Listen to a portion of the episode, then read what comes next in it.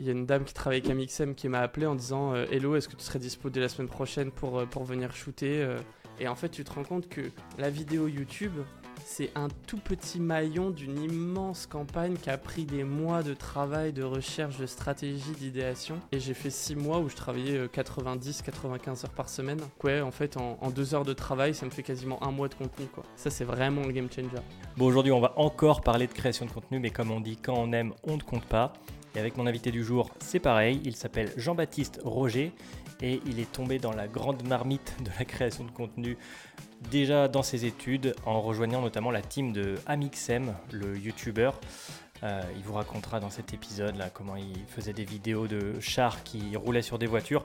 Ça c'est pour plus tard, mais ensemble on a parlé de création de contenu, on a parlé de son podcast qu'il a lancé euh, pour lui-même, mais aussi bah, pour euh, se faire un petit peu les dents sur ce moyen de créer du contenu, pour ensuite le proposer à ses clients, parce qu'il a aussi son agence de création de contenu qui s'appelle Pilea Agency et qui aide euh, les entreprises ou les individus en fait à faire du contenu au format vertical. Donc évidemment, c'est également un sujet qui m'intéressait. Comme d'hab, vous avez c'est full value. Vous allez trop kiffer, en tout cas je l'espère, et comme d'habitude je vous souhaite une très bonne écoute. Tout simplement, bah, JB, euh, quoi de neuf Salut Gaëtan. Euh, bah, tout va bien. Euh, je suis ravi d'être sur le, sur le podcast avec toi aujourd'hui euh, et j'ai hâte qu'on parle de, euh, de créa, de social ads et, et comment on, on a deux jobs qui sont très complémentaires. Ouais, c'est clair que niveau création de contenu, on doit avoir pas mal d'atomes crochus. Bon, c'est vrai que je suis plus versé sur la publicité en ligne, mais ton profil m'intéresse beaucoup parce que même pour être euh, retourné récemment là un petit peu sur ton parcours euh, LinkedIn et tout, j'ai j'ai un peu halluciné. Euh, on, on va en parler, mais j'ai pris des notes et tu me corriges si je me trompe. Donc déjà, bravo parce que tout récemment, tu es diplômé de l'école sup digitale, c'est Ouais. ça? C'est ça. 16,7 sur 20 Ouais, j'ai été major euh, de promo. Mais euh, j'en ai fait un, un- vraiment un- une ambition personnelle parce que j'ai fait les cinq années dans la- dans l'école Mhm. et je voyais pas euh, quelqu'un d'une autre école arriver, être major, faire le discours devant tout le monde et tout, alors que ça fait six ans que je suis dans, le, dans les mêmes locaux. Donc je me suis mis le challenge et, et je voulais être premier juste pour le discours. Donc voilà.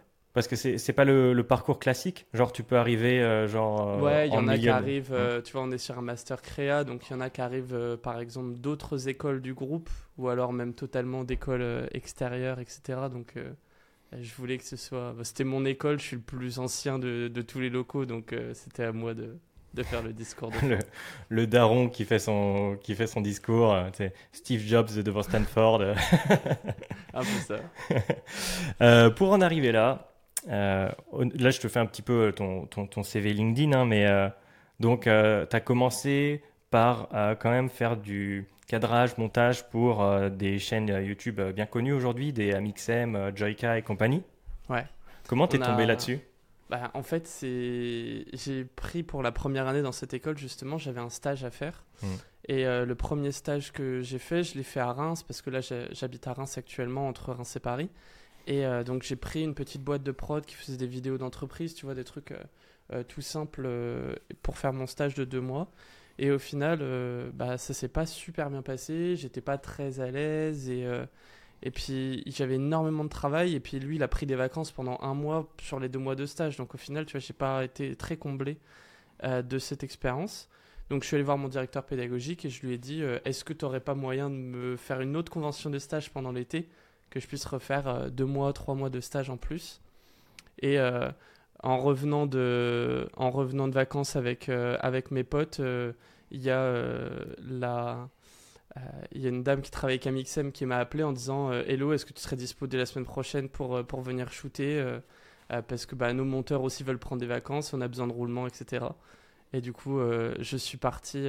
Mon directeur pédagogique avait fait le lien en fait derrière Hmm. moi et elle m'avait euh, elle m'avait contacté pour, euh, pour, trouver, euh, pour trouver cette opportunité. Donc je suis arrivé à Angers et, euh, et à Angers en trois jours on a mis la caméra, on a mis genre quatre caméras, des dizaines de GoPro dans des sacs à dos et on est parti en Angleterre pour faire la première vraie vidéo YouTube sur laquelle j'ai travaillé, Hmm. euh, où on a écrasé des voitures avec des chars d'assaut avec Amixem. et puis ensuite, pendant tout l'été, on a fait des vidéos très très drôles avec euh, Joyka, Mastu, Neoxy, Amixem et puis et puis aussi Vodka aussi à l'époque euh, qui était dans la Redbox. Donc euh, voilà, c'était ma première année de stage qui m'a mis les pieds dans le, dans le grand bain des créateurs de contenu. ouais, tu, tu m'étonnes qu'avec une histoire comme ça, tu pouvais pas te permettre de de pas être major de, de promo quoi. bah, en fait, tu, tu, passes tout de suite par le côté passion. C'est-à-dire que tu n'es plus vraiment à l'école. Quand tu as une expérience comme ça, tu te dis, ok, genre le digital et ma carrière mhm. ou, ou l'école dans laquelle je suis va me permettre de faire tout ce genre de trucs-là tout de suite tu pars, euh, tu pars côté passion et t'as pas l'impression de travailler, tu vois, t'es vraiment genre que du kiff. Donc pour toi justement quand tu es arrivé dans, cette école c'était très clair, c'est ce que tu voulais faire? Ou en fait euh, tu as eu un peu ce catalyseur en mode euh, oulala ce qui m'arrive c'est un truc de ouf, je vais en faire ma vie, un peu révélation quoi. Bah, en vrai, j'ai à la base je voulais faire physique chimie. Mhm. donc j'avais cherché des, des, licences à Paris pour faire de la physique, etc. Euh, et, je faisais des vidéos de skate et de trottinette pour, euh, pour mes potes à l'époque. Et du coup, ça, c'est cette passion-là du digital. Tu vois, tu apprends le montage un peu tout seul, mmh. YouTube, créateur et tout ça. Et euh, bah, je suis tombé dedans et je me suis dit, bon, bah, en attendant les réponses de cette école de physique-chimie, au final, j'ai postulé pour l'école du digital et en me disant, au pire, vu que je crois que le digital va rester là pendant un long moment, je pourrais retourner à faire de la physique-chimie par le digital, tu vois, en me disant mhm. peut-être que je ferais du dev dans l'industrie de la physique-chimie, ce genre de truc. Donc, euh, donc à la base, non, c'est pas du tout ce que je voulais faire. Et euh, c'est les montages vidéo et la trotte et, et le skate qui m'ont fait tomber dans, dans, la création de contenu et le digital. Ok, et quand tu es rentré dans ce premier ou plutôt euh, premier stage bis de full YouTube à écraser des voitures avec des, avec des chars, genre les chaînes, elles en, elles, en étaient où concrètement? C'était déjà bien établi, ils avaient des process et tout? Ouais. ouais. En vrai, euh, j'arrive au moment où Amixem il doit avoir 2 millions et demi d'abonnés, 3 millions, mmh. peut-être 2 millions 7, quelque chose comme ça. Donc là, il doit être à 8, si je dis pas de bêtises, on est 6 ans plus tard. Donc la croissance, elle est exponentielle. Mais j'arrive à un moment où ils ont rien à prouver, tu vois. Ils viennent d'acheter la Redbox, ils ont des remboursements de malades parce que les locaux sont exceptionnels. Euh, tout le monde a des employés, des managers, euh, tout dans la Redbox, l'écosystème est super clean. Et, euh, et vraiment, j'arrive dans ce truc-là en me disant, waouh, en fait, c'est un métier, il y a des gens qui en vivent. Et il n'y a pas que le mec devant la caméra qui arrive à vivre de YouTube, il y a aussi quatre monteurs, deux graphistes, deux personnes qui s'occupent de la prod, des personnes en influence, des personnes qui s'occupent du merch. Il y avait tout un écosystème que, que je découvrais en, poussant la porte, tu vois. Alors ça, franchement, c'est un, un truc de ouf. Je pense qu'on pourra, on pourra y revenir, mais euh, j'ai pas trop envie non plus de partir dans tous les sens. Euh, mais là, tu me donnes trop d'idées, c'est waouh. Euh, juste, je vais poursuivre sur ton, ton CV. cette expérience, je sais pas à quel point elle a été un peu déclencheur ou le petit sésame qui t'a permis d'aller à la suite, mais je vois que tu as travaillé en tant que directeur artistique pour une branche de Google, si j'ai bien compris. Euh, alors, en fait, j'ai travaillé, euh, j'ai fait un stage et une alternance dans une grosse agence de pub à Paris qui s'appelait euh, Derwin avant, qui a été racheté par MediaMonks. Ouais. Et j'ai fait de la direction artistique et du motion design et de la vidéo sur les réseaux sociaux pour Google Agriculture. Mhm. Et ensuite, via l'interface de Google Agriculture, il y a certains posts que j'ai fait qui ont été republiés sur les comptes Instagram de Google Monde, etc. j'ai fait pour PlayStation France, pour Netflix France. Et euh, pour Spotify, on a fait des campagnes. On a travaillé aussi sur, euh, sur plein de clients, plein d'appels d'offres comme euh, Riot Games, William Lawson de l'alcool, enfin tu vois, tous les clients de mhm. l'agence. Et, et c'est vrai que cette expérience avec les créateurs de contenu m'a fait comprendre qu'en fait, c'était toujours inscrit dans une campagne d'une marque qui avait un besoin de nouveaux produits. De... Et je me suis dit, mais en fait, la créateur économie, elle existe principalement par la pub et par les annonceurs. Et du coup, je me suis dit, qui va me permettre de découvrir le plus d'annonceurs et de comprendre comment fonctionne le mieux tout cet écosystème? Bah, C'est les grosses agences parisiennes. Et du mhm. coup, je suis parti, euh, après avoir fait les créateurs de contenu, j'ai fait ceux qui font travailler les créateurs de contenu, les agences. Et, euh, et je me suis dit, il faut franchement que je comprenne tout l'écosystème et pas que je reste euh, mhm. aveugle de, de ça. Et c'est pour ça que je suis arrivé chez, chez Darwin et, euh, et j'ai travaillé sur, euh, sur tous ces clients absolument géniaux et j'ai beaucoup compris euh, comment ça fonctionnait. Bah, Dis-moi concrètement, qu'est-ce que tu as découvert, qu'est-ce que tu as compris?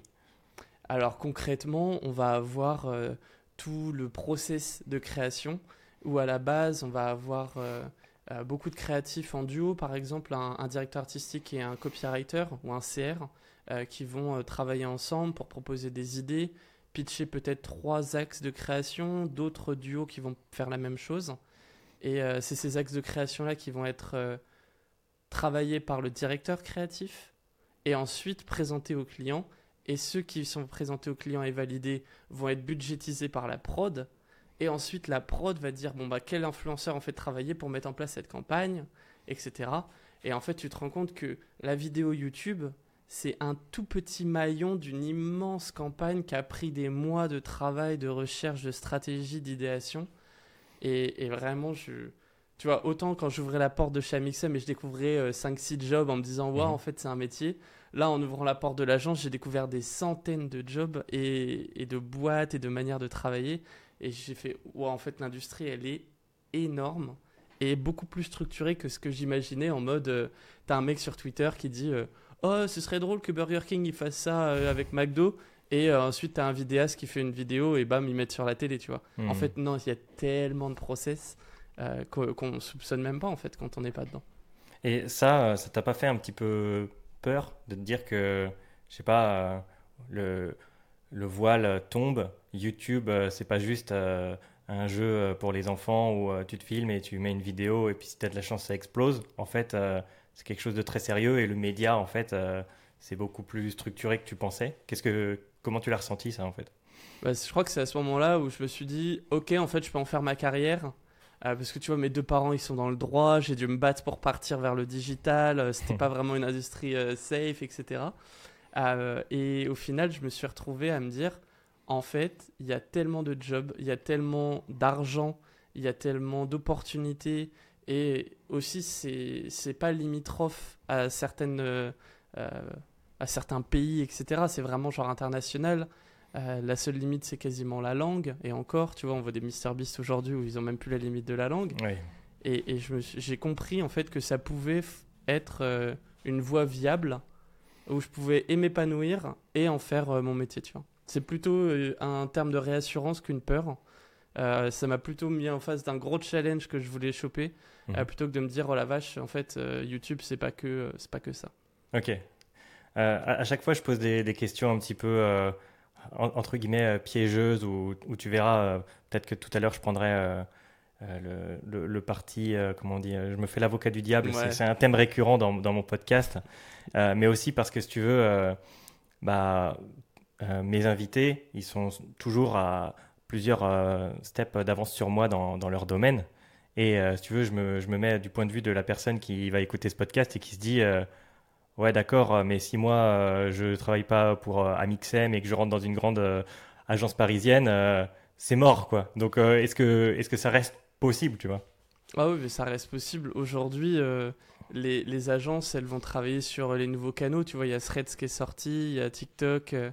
Euh, là, je viens de voir passer juste avant qu'on démarre le podcast euh, euh, des, des, agences de création de contenu comme la mienne qui recrutaient des TikTok brand managers, tu vois. Mhm. Et la seule critère qu'ils demandaient sur la fiche de poste, c'était montrez-nous votre compte TikTok. Mhm. C'est-à-dire qu'ils voulaient juste quelqu'un qui a compris les codes, qui a créé du contenu. Et ça, le prérequis, c'est pas d'avoir rencontré Amixem et d'avoir travaillé sur des grosses agences, mhm. c'est d'avoir compris les codes et mis du travail perso et du temps pour créer une plateforme sur euh, tel ou tel réseau. Si vous avez un compte Instagram fan de euh, je sais pas quelle série Stranger Things et que vous avez 40 000 abonnés, vous publiez des stories, vous avez compris les codes et vous fédérez une communauté, vous allez voir n'importe quelle agence de communication en disant euh, moi je suis déjà community manager passionné, filez-moi n'importe quelle autre marque et je le ferai en fait. Et, et ça c'est à la portée de tous. Et j'ai rencontré plusieurs créateurs, créatrices d'agences où je vois euh, il y a un espèce de, modèle qui se reproduit où tu as euh, un ou deux euh, influenceurs qui comprennent rapidement les codes d'une plateforme, qui vont plus ou moins percer dessus et en fait complètement zapper leur contenu perso sur, sur la chaîne et le mettre au service d'une entreprise et ça cartonne comme ça. Donc ouais, en fait le, cheminement est le même quoi. Tu commences par la création de contenu et l'expérience tu l'as fait comme ça quoi. Moi, j'ai démarré.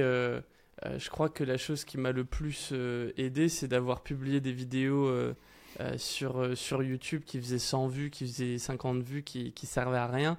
Et ça m'a juste entraîné mon muscle créatif. Mhm. Et je suis arrivé au stade où, après, après avoir fait ces vidéos-là, bah, en fait, quand mon directeur pédagogique il a envoyé mon profil à Amixem, ils ont regardé que je publiais des vidéos depuis trois ans et que je continuais. Et que même si c'était des vidéos, des fois de cuisine, des fois de steak, des fois de machin, euh, bah, au final, euh, c'était juste la volonté de créer et d'entraîner ce muscle de création de contenu. Et ça, c'était preuve, euh, c'était un gage beaucoup plus important que n'importe quel diplôme, tu vois.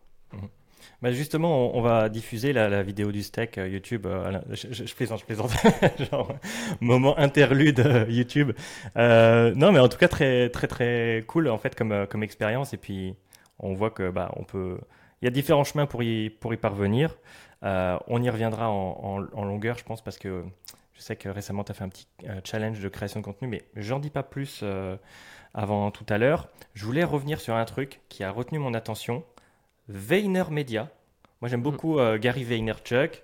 Lui, c'est peut-être le mec qui parle le plus de création de contenu au monde, qui en, con- qui en publie le plus, euh, rattrapé par des euh, Hormozy et, et YouTube sur euh, les différentes plateformes, Euh, et YouTube et MrBeast. Ouais. C'est une grosse boîte. Toi, qu'est-ce que tu as fait là-bas? C'est colossal. Après avoir fait euh, mes, alternances euh, dans ces agences-là, j'ai aussi voulu, pour euh, me vérifier mes choix de carrière plus facilement, me dire, OK, il me manque l'annonceur et la start-up.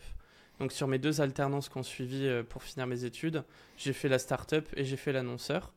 Et ensuite, j'ai terminé mon contrat en avance de, mon dernier, de mon dernier contrat parce que j'avais eu cette opportunité-là en freelance qui est tombée où euh, VaynerMedia était venu me chercher euh, sur LinkedIn en me disant on a vu ta création de contenu euh, sur TikTok, on a vu ta création de contenu sur YouTube, et je parle de ça, j'avais peut-être 150 abonnés sur YouTube. hein. Mhm, mhm. C'est accessible à tout le monde. hein. J'ai peut-être 50 vidéos, mais j'avais cinq- 150 abonnés à tout péter. hein. Ok. Ok? Et c'est juste que la qualité des contenus ne reflétait pas, j'ai pas eu l'audience que euh, méritait la qualité de mes contenus, Mhm. mais en même temps, moi, je sais pas ce que je cherchais, j'en vivais pas, juste publié par passion, tu vois.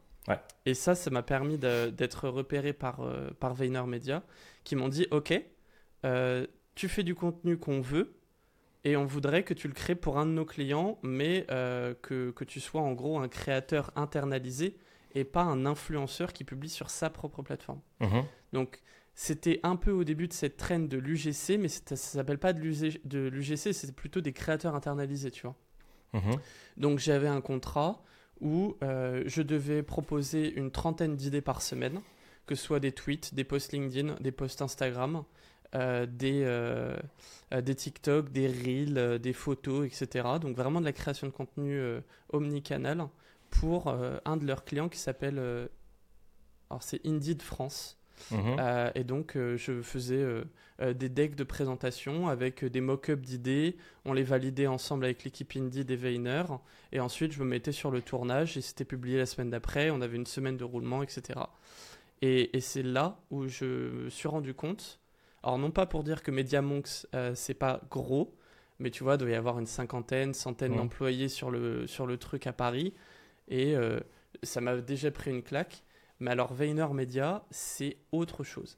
Tu as le pôle IMEA, tu as le pôle US, tu as le pôle Canada, tu as Mm. le pôle euh, euh, Eurasie, euh, et tout ça. Il y a des directeurs de chaque groupe. Chaque client a son propre directeur. Chaque directeur a trois clients. En dessous, tu as cinq ou six directeurs créatifs par client pour pouvoir avoir un directeur créatif Instagram, un LinkedIn, un TikTok. Et ensuite, tu as deux ou trois créateurs avec un copywriter, avec un graphiste, avec un motion designer sous chaque branche. Donc c'est vraiment une galaxie immense où je me suis retrouvé moi en tant que créateur de, contenu internalisé à euh, donner des idées et être la tête euh, des TikTok, tu vois. Donc je filmais, euh, c'était ma tête et il y en a où ça perçait en organique, il y en a où on faisait des tests en mettant du budget et, euh, et on a réussi à monter euh, euh, le compte Indie de France sur TikTok pendant euh, 3 ou 4 mois. Et j'ai travaillé, j'ai travaillé 6 mois avec VaynerMedia en freelance avant de, de décider de, de quitter et de, de démarrer mon agence. Alors, ton agence, on y vient juste après, mais là, tu m'as dit des trucs trop intéressants. J'ai quelques questions, j'aimerais creuser un petit peu. Dis-moi. euh, Media, est-ce que c'était exigeant? C'était très exigeant. Par contre, euh, ça l'était pour une raison, c'est parce qu'ils payent deux fois plus que le marché, mhm. tu vois. Et, du coup, ils disent, il euh, n'y a pas de problème, hein.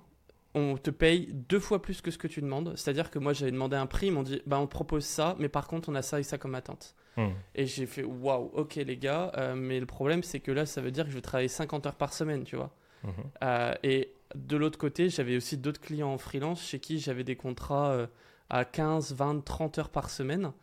Donc euh, je me suis dit, ok, bon, bah, j'accepte. Et j'ai fait six mois où je travaillais 90-95 euh, heures par semaine. Avec le décalage horaire. Euh, j'arrivais à 7 heures au matin au bureau de mon premier client. Je travaillais jusque 10 heures. Je faisais les réunions avec Weiner. Pendant la pause midi, je travaillais pour l'autre, etc.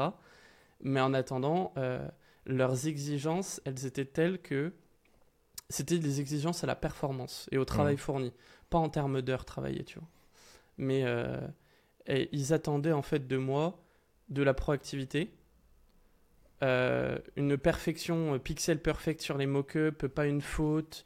Tout ce que je donne n'a pas besoin d'être vérifié et pourrait être publié à tout moment. Mmh. C'est-à-dire qu'il n'y a pas un mock-up en mode dégueulasse, gribouillon, euh, machin comme ça. Mmh. C'est chaque étape, même la première présentation au client de l'idée, doit pouvoir être publiée instant si euh, s'il y a une temporalité un peu euh, exigeante ou, euh, ou si le client fait un coup de cœur, il faut que chaque version soit, soit publiable. Tu vois, il n'y a, pas de, mhm. a pas de temps de travail qui est, qui, est, accordé. c'est la vitesse qui prime. Et c'est pour ça que, que c'est la plus grosse exigence, c'est que il n'y a pas de cycle de validation. Tu vois, contrairement à la galaxie de métiers qui travaillent dessus, moi, créateur de contenu, euh, je pouvais shooter un TikTok et le publier directement sur le compte, euh, si, parce qu'il me faisait confiance, tu vois. Hmm. Et c'est aussi ce niveau de confiance et de responsabilité euh, qui fait que du coup, tu as une pression et une exigence énorme et qui fait que tu as une rémunération et, du travail aussi à fournir qui est hors norme aussi. Et par rapport à ce niveau d'exigence, est-ce que, je sais pas, c'était pas un peu contre-productif ou est-ce que ça allait pas un peu à l'encontre de ce que tu faisais, par exemple, créer ton contenu, parce que tu crées du propre contenu, ce qui t'a amené euh, du Joyka, mais ce qui t'a amené du Media aussi. Là, euh, j'imagine, tu te retrouves à faire du 90 heures par semaine, euh, tu as dû y laisser des plumes, quoi. Bah, je savais que c'était temporaire, donc ça ne me dérangeait pas. Et l'avantage que j'avais, c'était que ma création de contenu, celle pour Media et les clients de Vayner, et ce que je faisais pour les clients, c'était trois choses très différentes dans ma mhm. tête. Euh, le premier client, c'était de l'AR et de la réalité augmentée avec euh, Atomic. Euh, donc ça, c'était très tech, très dev, très créa. Alors que l'autre, c'était très idéation, très vidéo. Mhm. Et puis ma création de contenu à moi, tu vois, j'ai mon process qui est bien rodé où je peux poster une vidéo TikTok en 5 minutes. Donc je m'obligeais un quart d'heure tous les matins et puis je publiais mes trois vidéos de la journée comme ça. et c'est vrai que j'avais prévu de démarrer à la fin de mes études ma boîte. Et donc, je savais que mon échéance, elle arrivait 6 euh, mois devant moi. Donc, c'était beaucoup plus facile de mettre 90 euh, heures par semaine en se disant j'ai 6 mois devant moi plutôt que se dire putain, je vais faire un burn-out si ça continue trop mois de trop, tu vois. Ok. J'ai euh, pris la décision en conscience en me disant ok, gros challenge, opportunité de dingue, je dis oui à tout. je vais travailler comme un malade mental, j'annule mes vacances, ma copine attendra, voilà, tu vois, tout ça qui va avec. Mais, mais du coup, j'ai pris cette décision en, en conscience. Quoi. Ok, ok. Euh, du coup, maintenant euh, bah, qu'on sait ça, tu nous as dit que euh, voilà, le, jalon de fin était déterminé et toi, la suite était déjà plus ou moins claire dans ta tête, si j'ai bien compris, c'était ouvrir une agence. Piléa, bah, dis-nous tout. qu'est-ce qui s'est passé la genèse bah, Franchement, pour, euh, c'était plutôt pour valider mon, mon sentiment et, euh, et, et, ce que je voulais faire. Mais depuis le début, depuis que je suis sorti de chez Amixem, je savais que je voulais faire de la création de contenu. Mm. Euh, mais ça restait très trouble. Et c'est pour ça que je voulais quand même finir mes études correctement, même si j'aurais eu des, des, opportunités avant, etc. Donc j'avais la création de contenu et j'avais le côté agence. Et j'ai validé avec côté annonceur et côté startup pour voir vraiment tout l'écosystème. Et euh, après avoir fini tout ça et fait ces, euh, ces six mois de freelance dont je viens de te parler, c'était sûr et certain pour moi que déjà mes compétences étaient voulues. Parce que tu vois, VaynerMedia était venu me chercher, c'était quelque chose qui était en tendance, on voyait Mhm. l'UGC qui monte et tout ça. Que j'étais capable de délivrer pour des gros acteurs du marché. Et en plus de ça, que j'avais un, un, un feeling, une passion pour le domaine, euh, tu vois, de, de m'être fait repérer par JK avec, euh, 105 enfin, avec, par un Mixem, pas avec 150 abonnés, tu vois, genre. Mhm. Euh, donc euh, tout ça réuni, je me suis dit, ok, qu'est-ce que je veux faire? Euh, Je veux faire des vidéos sur les réseaux, de la création de contenu de manière générale, mais pour les entrepreneurs et les entreprises. Mm. J'ai pas forcément envie de devenir créateur de contenu, même si tu vois, je continue à créer euh, sur tous mes réseaux, etc. Euh, mais mon but premier, c'est plutôt d'avoir des plateformes pour prouver à mes clients que je peux le faire pour eux. Mhm. Donc mon compte TikTok, il a 20 000 abonnés. J'ai pris une des niches qui me passionnait à ce moment-là. J'ai pris l'IA, paf. Euh, je suis monté à 20 000 abonnés en, en deux mois et demi. Et euh, du coup, maintenant, c'est un peu mon, ma preuve de dire, bah, n'importe quel client, euh, je peux l'amener parce que je l'ai fait pour moi. Mhm. C'est pareil pour le podcast. Tu vois, moi, j'ai monté mon podcast en me disant, bah, je vais accompagner les streamers, podcasteurs, créateurs de contenu aussi. Bah, il faut que je me mette dans leur bottes. Mhm. Et du coup, j'ai créé mon podcast, j'ai créé mon TikTok. Et donc, c'est exactement ça. Pilea, c'est vraiment le, le mix entre de la stratégie du conseil et de l'accompagnement, euh, parce que je l'ai déjà fait avec d'autres créateurs de contenu, et, euh, et le côté technique de juste, bah, on vient tourner, euh, on fait du montage et on publie pour toi sur tes réseaux, pour déléguer aussi cette charge de travail à, des entreprises, entrepreneurs et créateurs de contenu. Euh, Je ne peux que valider cette approche parce que pour moi, ça a été vraiment le déclencheur de créer une chaîne TikTok et de faire de la publicité sur mes propres contenus avant de commencer à, vendre ça à mes clients. Et ça, ça paraît basique, mais tout le monde ne le fait pas. et, euh, et ça fait une belle différence. En tout cas, ouais, euh, parmi tout ce que tu as dit, bah, euh, par rapport à ton parcours qui valide la chose, les projets perso que tu lances, super important aussi pour bah, asseoir ta crédibilité auprès d'un client. Donc, Pilea, agence de contenu, qu'est-ce qui te distingue euh, de- d'agence euh, marketing 360 On a parlé euh, du GC. J'ai pas l'impression que ce soit spécialement une agence du GC. Pilea, c'est plus du, du contenu euh, natif, du Ouais. contenu organique. Dis- Dis-moi un petit peu qu'est-ce qui, qu'est-ce qui fait Pilea Agency. Ce qui, est, ce qui est intéressant, c'est pour ça que j'ai accepté cette interview sur le podcast, c'est que je suis très très peu dans la démarche paid. Ouais. Je suis plutôt dans l'organique où on va aller chercher euh, à répondre à des questions, avoir une stratégie un peu SEO, de faire des contenus evergreen Mhm. et en même temps de faire des trucs très top of funnel avec du TikTok très viral et très catchy, etc. Euh, mais ce qui nous différencie, c'est qu'on fait pas juste du TikTok très viral et très catchy. On Mm. n'est pas juste une agence YouTube où on te propose des miniatures à 100 balles et, euh, et des montages YouTube où on te met le MP4 sur un drive. Mhm. C'est que j'essaye d'avoir vraiment cette vision globale de dire, ok, c'est quoi ton objectif en tant qu'entrepreneur? Et si on prend par exemple une de mes clientes récemment, euh, elle vient de sortir son livre, elle est chercheuse, etc. Et elle dit, bah, moi ce que je veux, c'est euh, asseoir ma crédibilité et euh, faire des ventes sur mon livre. Et tu vois, et bah, ça c'était, ok, du coup on a un objectif conver- conversion et notoriété. Mhm. Bah, du coup, on, va, on a créé des vidéos pour TikTok pour la notoriété, on a fait des choses très punchy, on a repris certains éléments très clivants de son livre et on en a fait des formats TikTok. C'est ça l'avantage d'avoir euh, euh, une auteure, c'est que du coup, elle a un, un livre de 250 pages de, de points et de bullet points qu'on peut retransformer en vidéo. Ouais. Et ensuite, euh, euh, là, on va créer une stratégie YouTube qui est beaucoup plus dans la recherche avec un objectif de conversion et, et tu vois, on, on met ça en place en fonction de ses objectifs à elle et pas juste. Et, et c'est ça aussi euh, qui, est, qui est difficile, c'est que tu as des clients qui disent Ok, moi je veux créer un compte YouTube. Mhm. Et tu leur dis Mais pourquoi faire? Pourquoi? Ah non, mais moi je veux des, je veux des conversions. Ah oui, mais peut-être que YouTube c'est pas forcément votre meilleur canal, tu vois. Ah. Et, et moi, ce que, ce que j'ai beaucoup de mal à faire, mais qui est euh, le- l'essence de mon job, c'est de leur dire non, non, euh, on va pas faire ce que vous demandez, on va faire ce que votre audience demande Mhm. pour vous apporter les résultats. Donc il y a tout un travail de recherche. Et ensuite, on arrive au, moment où on leur dit Ok, votre strat, c'est euh, sûrement euh, 80% TikTok, 20% comme ça. Euh, vous ferez du contenu sur LinkedIn qui fera ça, ça, ça. Et, euh, on met en place euh, un Notion, on met en place euh, tout un accompagnement avec un chef de projet dédié pour que l'entrepreneur, euh, bah, il est juste, entre guillemets, à avoir les idées, créer le contenu. Et nous, on s'occupe de la miniature, du YouTube, du TikTok, de publier tout ça, euh, de trouver des idées pour les prochains contenus en fonction des résultats.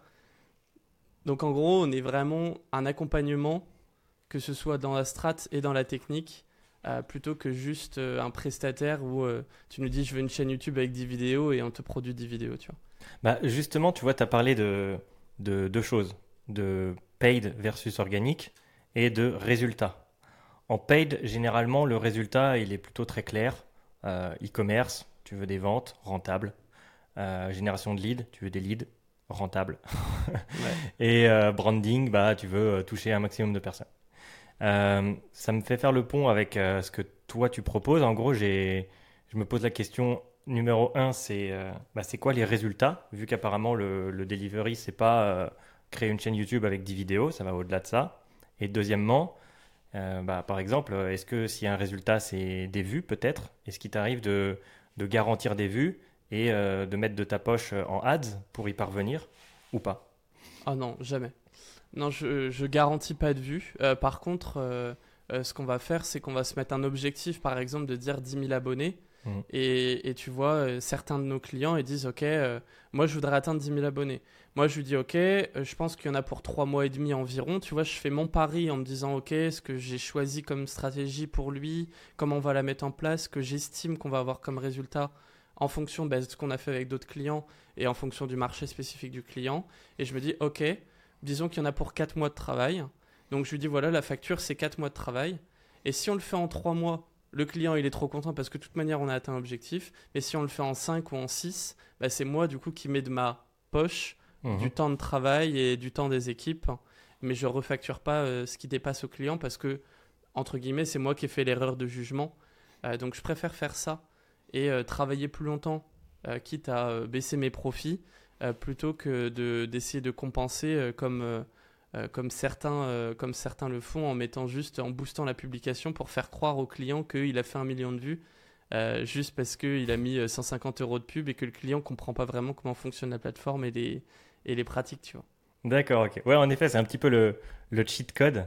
Parce qu'il y en euh, a qui ne comprennent pas. Et il y en a qui sont pas sincères sur ça aussi, tu vois. Uh-huh. Qui viennent dire Oh, on a fait un million de vues. Et normal, tu vois. Genre, euh, dans le budget des vidéos, ils pensent, eux, dans leur facturation, à dire Bon, on va mettre 50 euros sur chaque vidéo, comme ça, il va être trop content et on va pouvoir le signer sur 6 mois, tu vois. Uh-huh.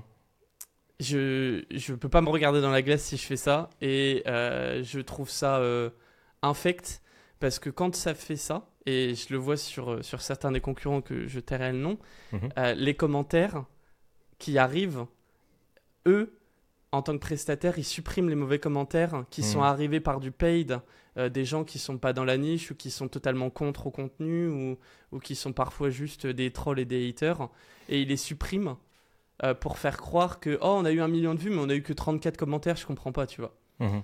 Et oh, 34 commentaires et puis que des positifs en plus. et ça, ça moi j'ai beaucoup de mal. ok.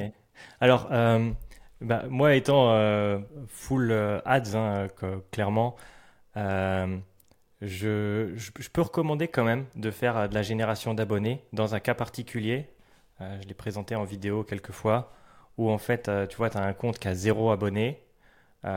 et tu peux avoir envie d'avoir ne serait-ce que le lien euh, cliquable dans la description. Je parle de TikTok. Ah ça, mais ça je suis entièrement d'accord. Mais ça pour moi, euh, je crois que je fais la différence et je l'ai peut-être pas mentionné. Je fais vraiment la différence entre du paid, qui est pour moi une stratégie de marketing mmh. avec de l'acquisition, avec euh, un, return on ad spend, etc. Tu vois vraiment très data, très chiffré, et le boost qui est juste un coup de carte bancaire sur une vidéo pour augmenter les chiffres et faire croire au client qu'il a fait un million de vues. Tu vois? je peux te piquer l'expression le coup de carte bancaire parce que je la trouve très belle.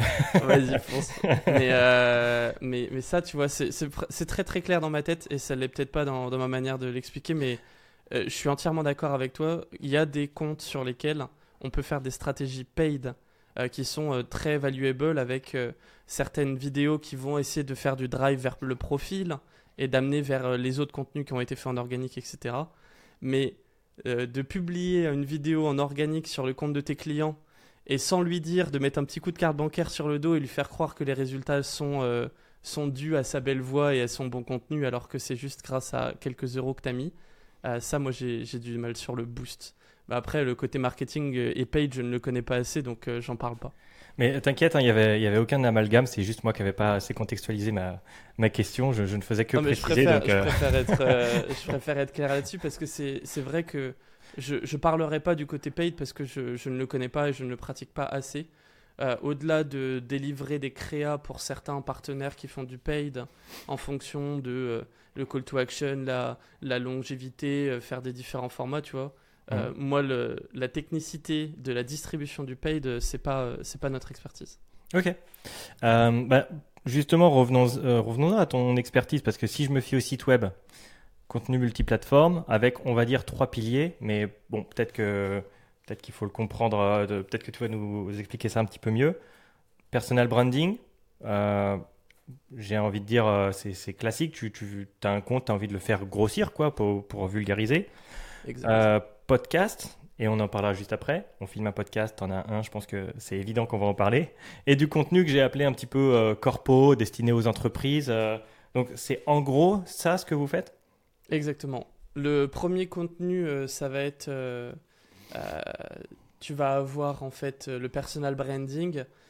C'est un peu pour, pour avoir les chefs d'entreprise qui n'ont pas le temps. En fait, j'utilise ce terme, mais je sais pas si c'est très compréhensible par tous, mais c'est vraiment copyri- euh, c'est ghostwriter vidéo. Tu vois, Mhm. tu avais le truc des ghostwriters LinkedIn qui vont te trouver des idées, t'écouter, t'écrire des posts que tu vas valider et poster. Ben, nous, c'est pareil. Je te mets sur une chaise devant trois caméras, je parle avec toi pour essayer de tirer les verres de ton nez, des meilleures histoires, de la meilleure manière de les raconter, et ensuite j'en fais des formats courts pour tes réseaux sociaux. Par contre, euh, moi ce que je déteste, c'est les fausses interviews de trois quarts où on a l'impression que tu parles à un truc inspirant, machin, et, euh, les gens qui font semblant euh, de se faire interviewer. Je préfère des gens qui parlent directement à la caméra de manière très sincère, euh, quitte à faire moins de vues. Du coup, ça c'est la première partie. La deuxième partie, c'est podcaster. Et en fait, c'est dans podcaster, c'est un peu plus les créateurs de contenu de manière générale. Tu vois, on accompagne des youtubeurs, on accompagne des streamers qui nous envoient leurs 4 heures de rush en disant Putain, je viens de streamer euh, euh, 4 heures de League of Legends, est-ce que vous pourriez me sortir les meilleurs moments, me faire des clips, Mhm. les publier pour moi? Parce que là, bah, je suis rincé à la fin des 4 heures. Mhm. Et, euh, et on reprend euh, leurs clips sur Twitch, on peut reprendre leurs vidéos YouTube. Des fois, on a, on a des youtubeurs qui arrivent et qui disent bah, J'ai j'ai 350 vidéos sur ma chaîne YouTube, euh, est-ce qu'on pourrait pas les réutiliser pour redrive du trafic vers ces vidéos-là Ok. Euh, et donc, euh, il y a tout ça.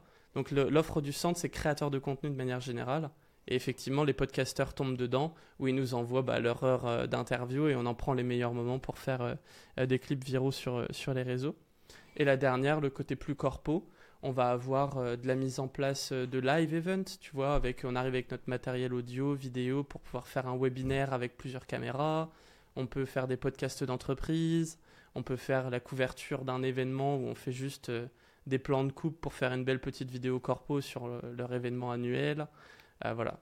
Et euh, on va aussi avoir une stratégie euh, employee advocacy. On va prendre, j'adore cette expression, mais on va prendre le mec le plus drôle de, l'open space ou le mec le plus intéressant de l'open space de nos clients et on va le faire parler sur l'actu de la boîte, ce genre de choses pour faire du contenu sur les réseaux qui, qui n'est pas, habituel, pour eux en tout cas.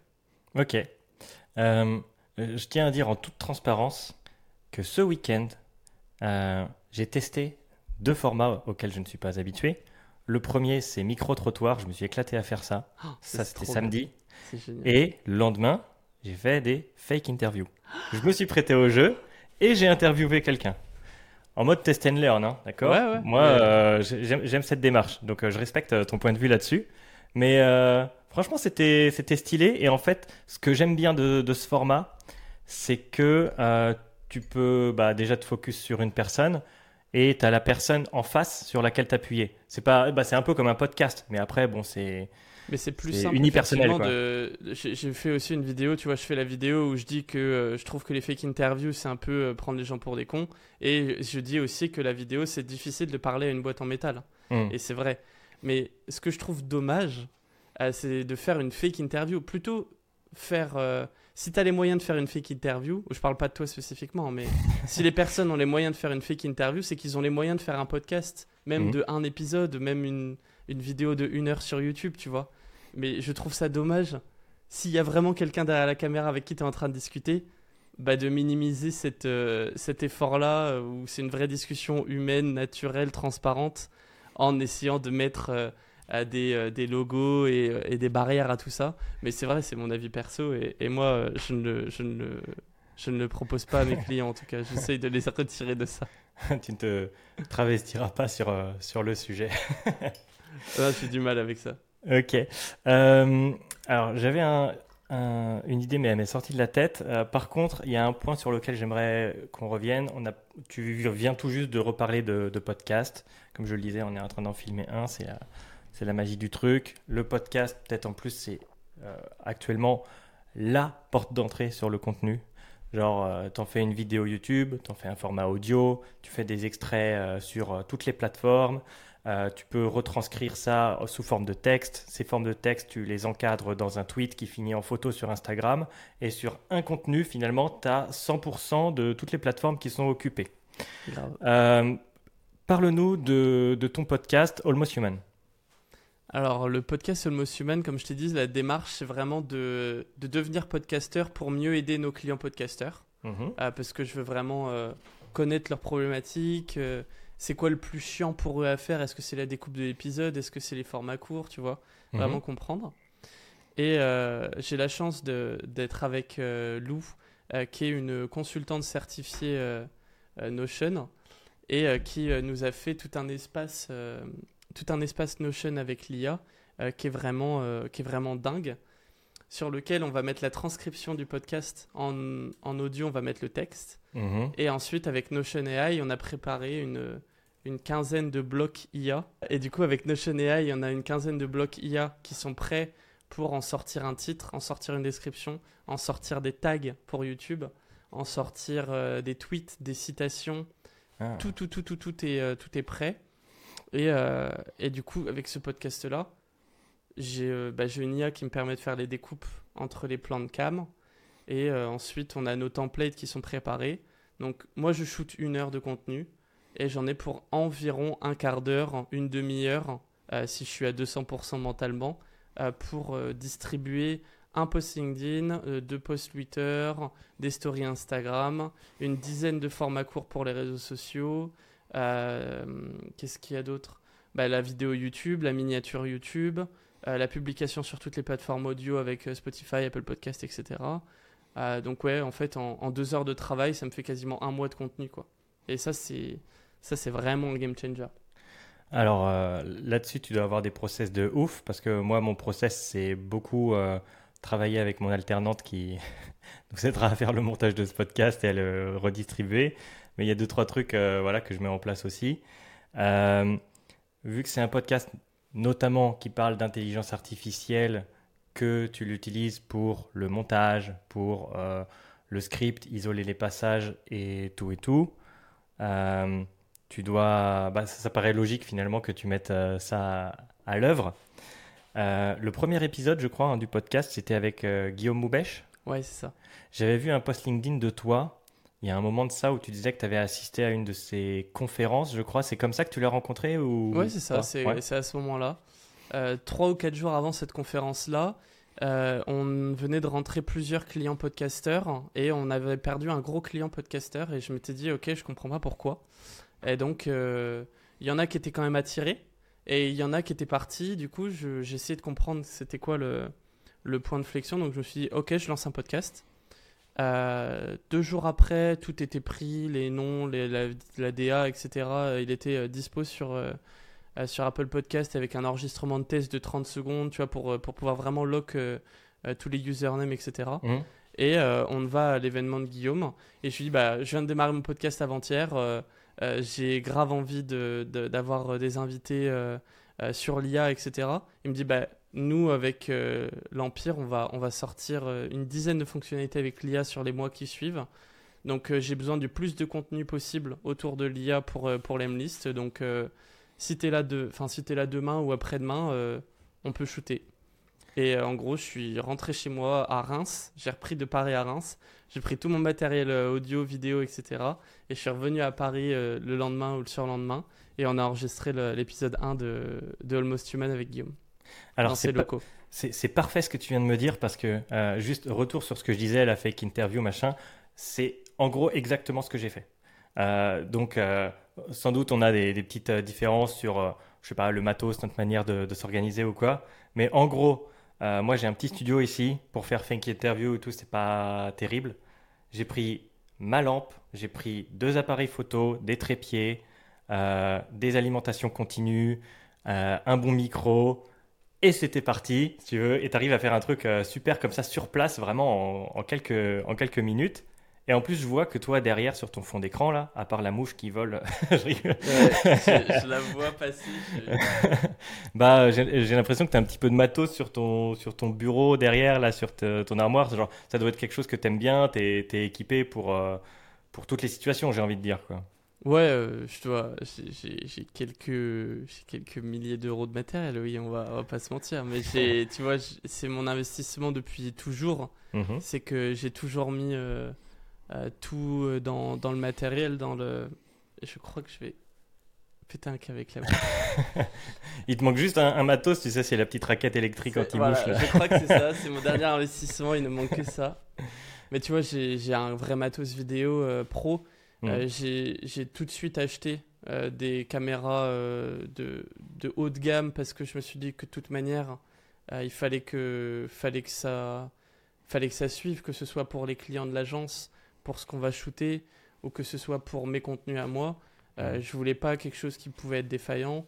Je voulais pas quelque chose qui va, qui va pas durer dans le temps ou où il faut que je rachète des lentilles. Tu vois, j'ai j'ai commit sur une marque, j'ai acheté le matériel qu'il fallait, etc. Euh, malheureusement, là, on, voit le clignotis parce que je crois que c'est en surchauffe à cause de la chaleur qu'il fait à, qu'il fait à Reims.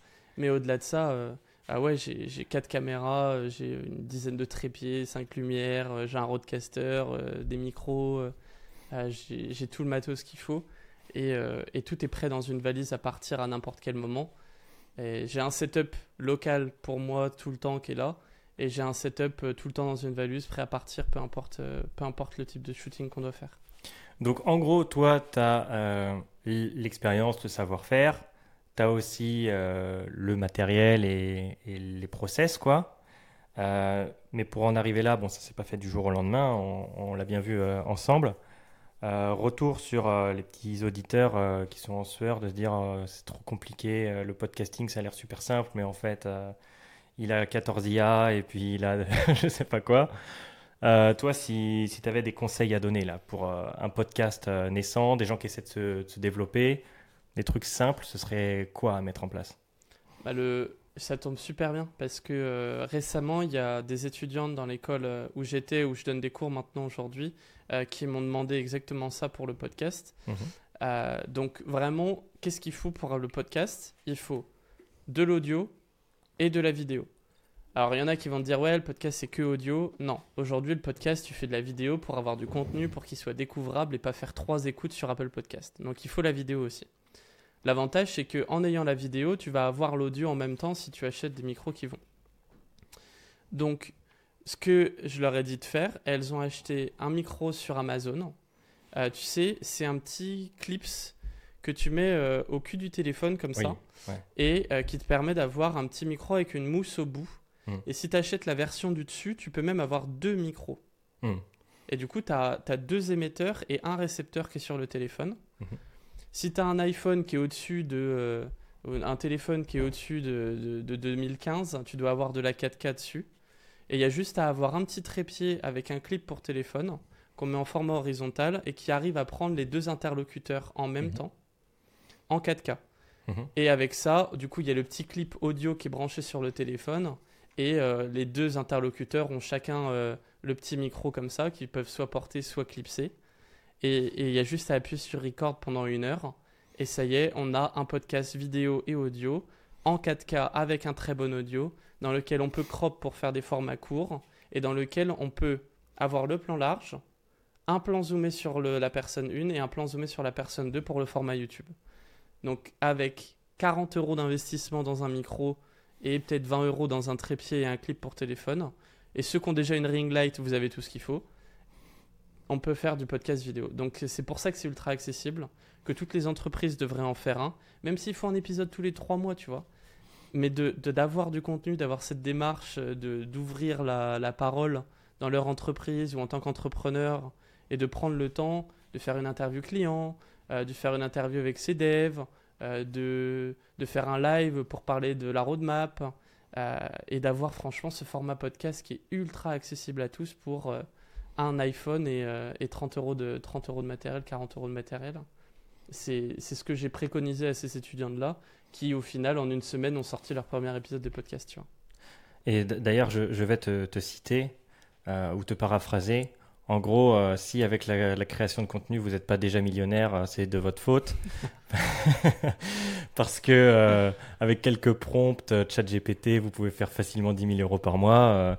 Vas-y, c'est bien toi qui as dit ça, non? Ouais, ça c'est le début de, de ma vidéo qui fait un tacle au fake interview. où je me suis fait beaucoup rire à la faire cette intro parce que je dis que si tu vends 10 000 formations à 10 euros, ça fait 1 million de dollars. Donc déjà, le calcul est, mauvais. Euh, ensuite, je parle en euros. 10 euros, ça fait des dollars. Ça, ça va terminer de rire aussi. Et, euh, et aussi, euh, je, parle, je parle à Alexa et je lui dis Alexa, éteins la lumière et machin et truc et tout. Et, et du coup, ça, ça, vraiment, ça casse le rythme. Et ça fait cette fake interview au début. Et ensuite, j'explique mon point de vue derrière. Mais mais aujourd'hui, tu vois, avec un chat GPT gratuit sur lequel tu mets euh, la transcription euh, audio euh, et, et, avec un téléphone et un micro à 40 euros, tu peux avoir un podcast, un podcast qui fait 80% du travail. Mmh. Et c'est même pas 20% des efforts, c'est vraiment genre 5 à 10% des efforts, tu vois. Mmh. C'est vraiment ultra accessible. Bah, rien que ce que tu dis sur ChatGPT, je pense que je vais essayer de, de, mettre quelque chose en place pour, pour le mien, parce que là, on filme sur Riverside. Riverside, à la transcription, copier-coller. déjà direct. Ouais, et je, je, le fais là sur, euh, sur YouTube, sur Google Chrome. J'ai une extension là qui fait des, des résumés de YouTube. Mais ça, c'est trop bien, tu vois. Genre, tu as des vidéos qui durent deux heures, tu sens que tu vas avoir de la value, mais tu pas envie de te taper les deux heures ou de les mettre en x2,5. Tu mets sur ChatGPT, il prend tout en une seconde et il donne point 1, point 2, point 3, point 4, point 5 et t'as fini. Tu vois, genre, tu peux passer à autre chose. C'est magique. C'est vrai. Euh, cette vidéo satirique là sur. Euh, faire des millions de dollars euh, en, vendant en euros là. Euh, je la considère pas ni comme une fake interview ni comme un podcast, mais euh, plutôt de ce que j'appelle moi des, des one shot, euh, des vidéos qui, de la création de contenu un petit peu au quotidien, des formats uniques dédiés. On les appellera comme on veut. Je sais pas peut-être ta, ta, terminologie. et tout à l'heure, tu as dit un truc qui moi me, me, me choque et je veux dire, je suis, je suis euh, j'ai de l'humilité quand je, quand je vois ça, c'est que en 15 minutes, tu es capable de faire une vidéo de, de 5. Genre, je trouve que c'est une, une, vraie performance. Genre, déjà d'avoir l'idéation, de, fil, de filmer et tout, d'arriver vite. Genre, comment comment t'en es arrivé à, cette, euh, à ce muscle créatif, tu vois? Bah, la période de 6 mois où j'étais euh, en freelance avec tous mes clients 90 heures par semaine, mhm. je faisais ma création de contenu et celle pour les clients, en plus du taf pour l'autre pour agence. Et j'étais à un rythme de entre 3 et 5 vidéos par jour pour moi, mmh. et entre 4 et 5 vidéos par jour pour les clients. Donc mmh. au final, tu vois, je faisais 10 vidéos par jour. Mmh. Et quand je travaillais chez, euh, chez Darwin pour Netflix, PlayStation, etc., on devait sortir mais des centaines d'idées par semaine pour pouvoir faire le tri en fait, tout bêtement. Hein. c'est de pouvoir avoir quelque chose à proposer au client et que le client puisse dire ok ça c'est trop risqué, ça c'est pas assez, euh, ça on peut le faire, ça on peut pas le faire, ça on le fait tout de suite c'est exceptionnel et, et ça euh, on le fera dans deux ans parce que euh, ça va dans la stratégie blabla. Et, et ça c'est vraiment ce déclic là qui me permet aujourd'hui d'être aussi rapide dans l'exécution, c'est d'avoir eu un muscle sur l'idée où toutes les semaines peu importe de ma créativité, de si j'avais été inspiré le week-end, de ce que j'avais consommé avant comme contenu, euh, il fallait que je sorte des idées pertinentes, activables pour un brief et des contraintes spécifiques mmh. avec client rouge, client bleu, client vert. Euh, il fallait qu'il y ait toujours des idées dans la boîte euh, qui, soient prêtes à être utilisées et activables.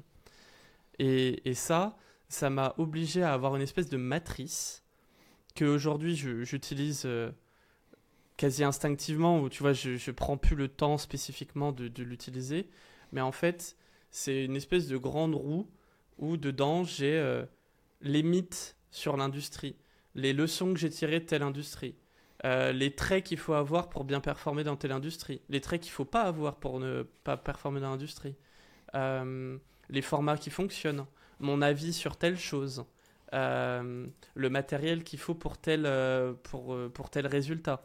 Qu'est-ce qu'un bon résultat dans telle industrie? Qu'est-ce qu'un mauvais résultat? Et en fait, ça te fait une espèce de matrice qui, que ce soit la cuisine, ou que ce soit l'IA, ou que ce soit les social ads, tu pourrais, toi, dire bah, ça c'est un trait qu'il faut pour être bon en social ads. Ça c'est un mythe dans l'industrie des social ads que je veux casser. Euh, ça c'est mon avis sur telle pratique dans les social ads. Et en fait tu peux créer mais des centaines de contenus si tu as une bonne matrice et que tu vis dans l'écosystème dans lequel tu essaies de créer du contenu et que tu es passionné, tu connais et tu peux répondre à des centaines de questions. Et tout ça, ça en revient tout simplement au fait de est-ce que tu fais ça dans un domaine qui te passionne? Est-ce que c'est un domaine dans lequel tu pourrais parler 4 heures sans te rendre compte que tu as parlé 4 heures? Est-ce que tu as besoin d'un deck pour parler de social ads ou est-ce que c'est un domaine qui te passionne et sur lequel tu pourrais répondre à toutes ces questions-là que j'ai mentionnées en, un claquement de doigts? Euh, Me concernant, je pense que social ads, euh, je pourrais.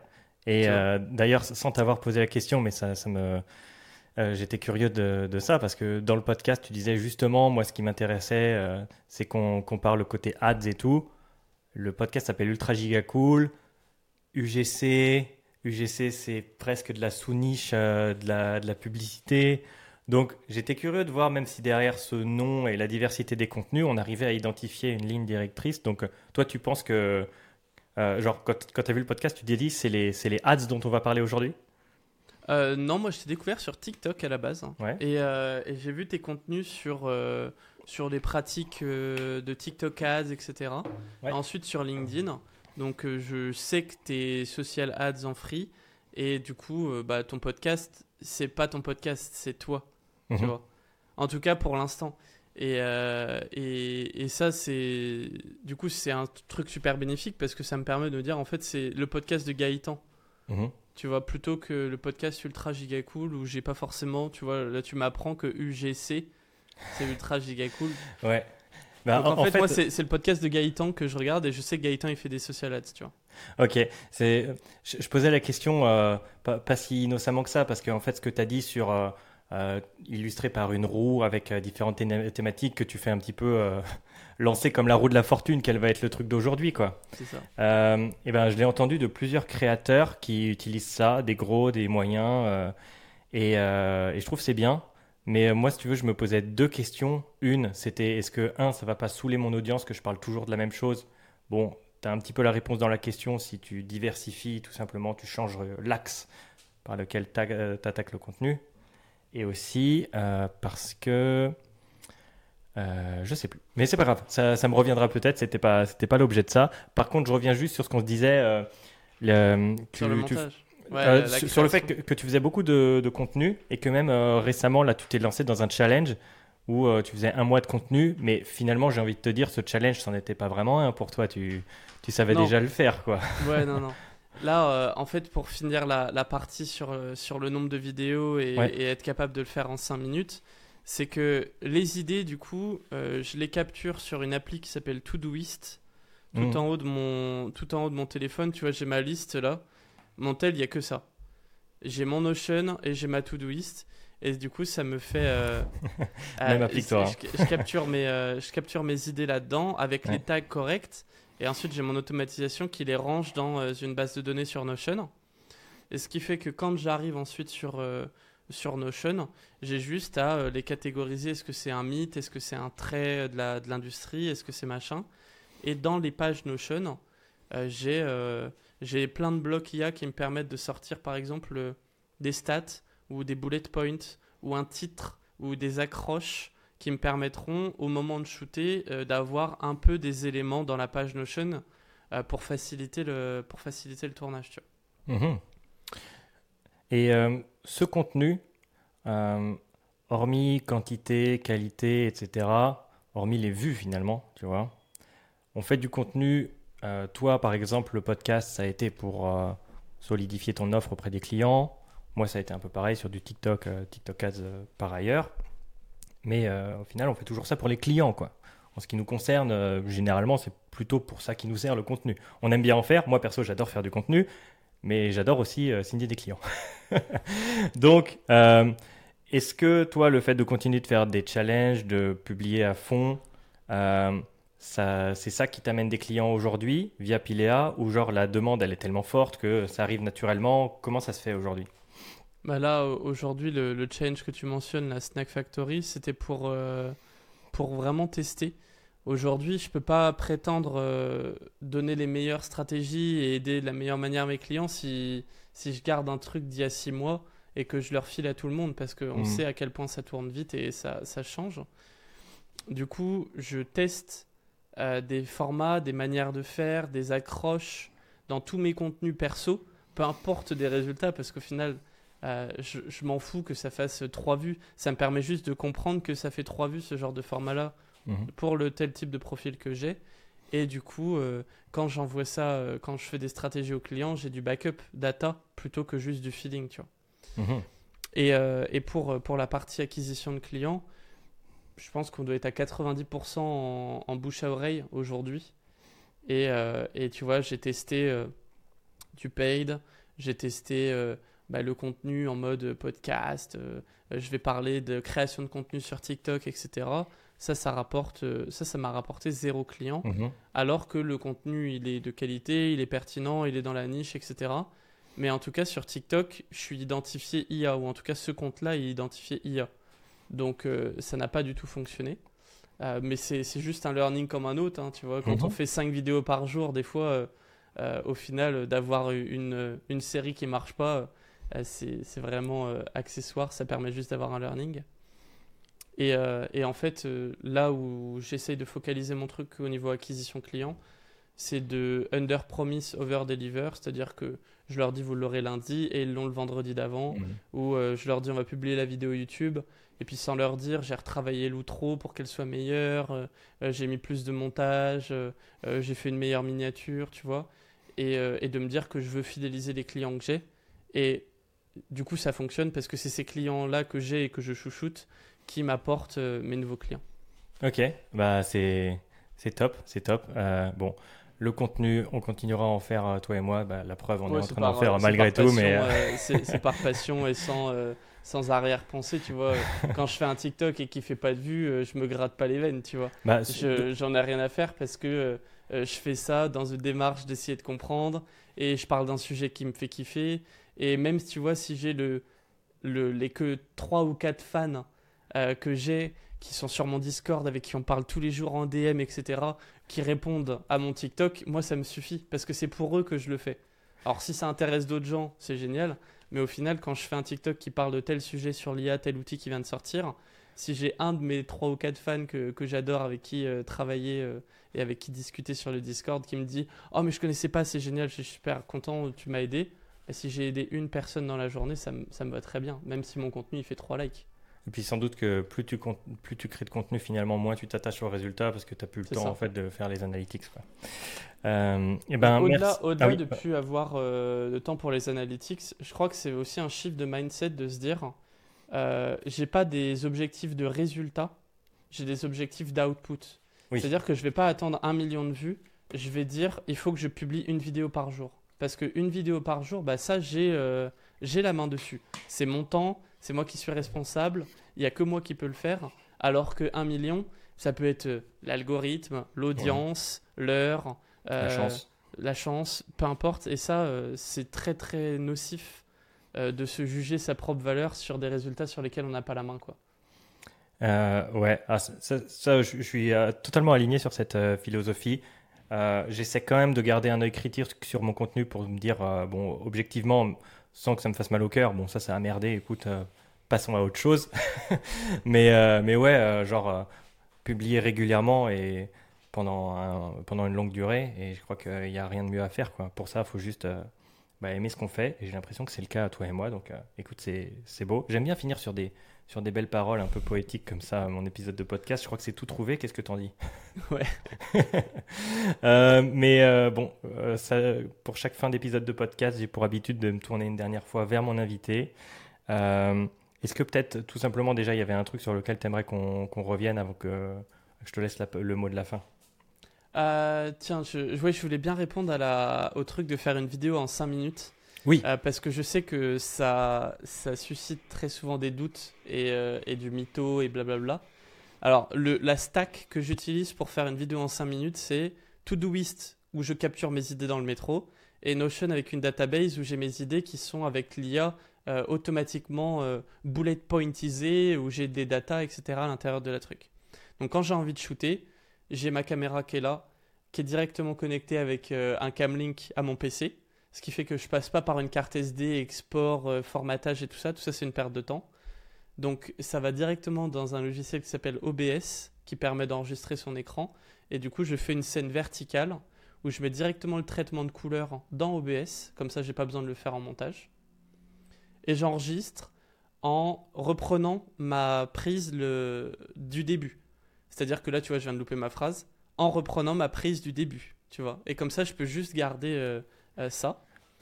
Et ensuite, j'utilise un logiciel qui s'appelle Recut, R-E-C-U-T.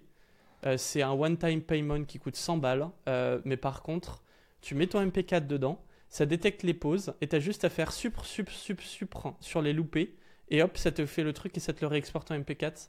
En 15 secondes, je peux dérocher mon, je peux mon, mon rush de 1 minute, 2 minutes, 3 minutes. Et ensuite, ce truc-là, je le mets sur mon iCloud photo sur mon Windows, enfin sur mon PC Windows, je le drop dans le photo que j'ai connecté.